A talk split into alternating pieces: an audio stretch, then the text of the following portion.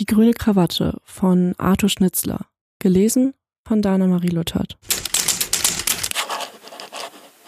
Vorlesungszeit.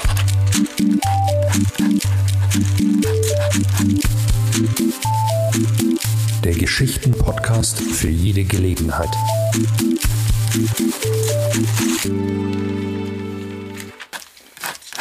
Ein junger Herr namens Kleophas wohnte zurückgezogen in seinem Hause nahe der Stadt. Eines Morgens wanderte ihn die Lust an, unter Menschen zu gehen. Da kleidete er sich wohlanständig an, wie immer, tat eine neue grüne Krawatte um und begab sich in den Park. Die Leute grüßten ihn höflich, fanden, dass ihm die grüne Krawatte vorzüglich zu Gesicht stehe und sprachen durch einige Tage mit viel Anerkennung von der grünen Krawatte des Herrn Kleophas. Einige versuchten, es ihm gleich zu tun und legten grüne Krawatten an, wie er. Freilich waren sie aus gemeinerem Stoff und ohne Anmut geknüpft.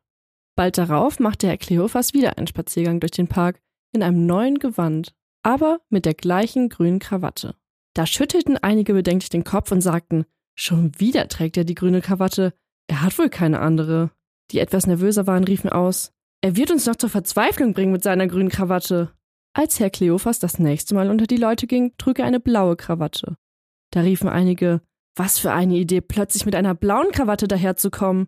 Die Nervöseren aber riefen laut, wir sind gewohnt, ihn mit einer grünen zu sehen. Wir brauchen es uns nicht gefallen zu lassen, dass er heute mit einer blauen erscheint. Aber manche waren sehr schlau und sagten, ah, uns wird er nicht einreden, dass diese Krawatte blau ist. Herr Kleophas trägt sie und daher ist sie grün.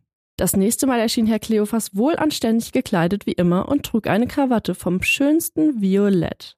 Als man ihn von weitem kommen sah, riefen die Leute höhnisch aus, da kommt der Herr mit der grünen Krawatte.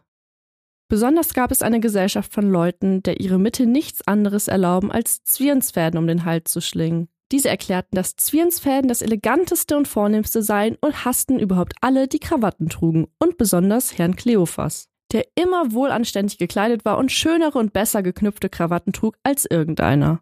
Da schrie einmal der lauteste unter diesen Menschen, als er Herrn Kleophas des Weges kommen sah, die Herren mit den grünen Krawatten sind Wüstlinge.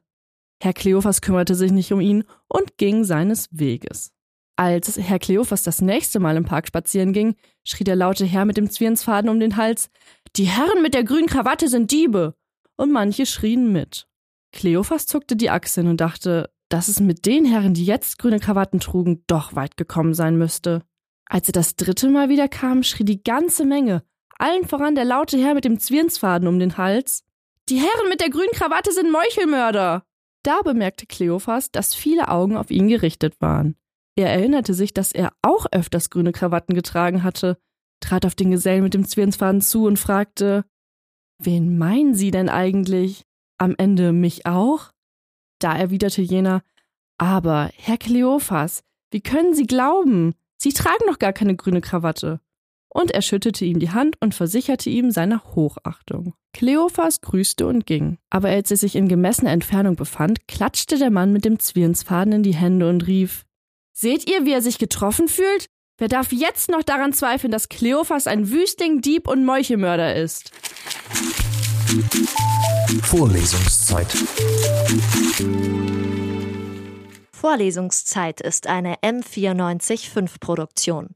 Ein Angebot der Media School Bayern.